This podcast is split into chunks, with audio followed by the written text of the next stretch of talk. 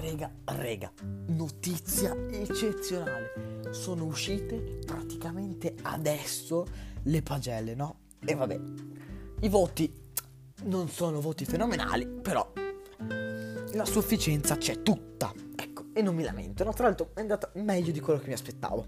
Però, raga, ho 3-7. Um, ehm, matematica, fisica e biologia. Allora, biologia avevo 7 e mezzo, no? Vi spiego, vi spiego, perché poi dite che veramente sempre, però, cioè, dai, madonna santissima, cioè, avevo 2 7 e mezzo, no? Educazione civica e biologia. Cioè, abbiamo capito l'importanza di educazione civica, no? Cioè, educazione civica è la tipica materia di cui non frega un cazzo a nessuno. Cioè, proprio bella, eh? Educazione civica. Abbiamo fatto. Du- ci hanno dato due voti, quindi non me ne frega proprio niente di educazione civica. Però, un po' scandalosa sta roba. Allora, educazione civica 8. E invece di biologia mi ha messo 7. Cioè, mi ha alzato educazione civica.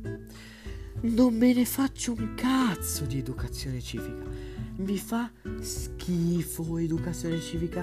Mi fa schifo. È una materia che non guardo neanche, con tutto rispetto. Preferivo avere biologia che educazione civica.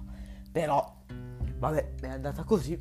Però per il resto non mi lamento perché alla fine i voti ci sono sono più alti di quello che mi aspettavo. Quindi è andato tutto bene. Perché dovrei lamentarmi? Boh, vabbè, a parte questo piccolo intoppo, il resto va bene tutto a posto. Quindi, un bacione.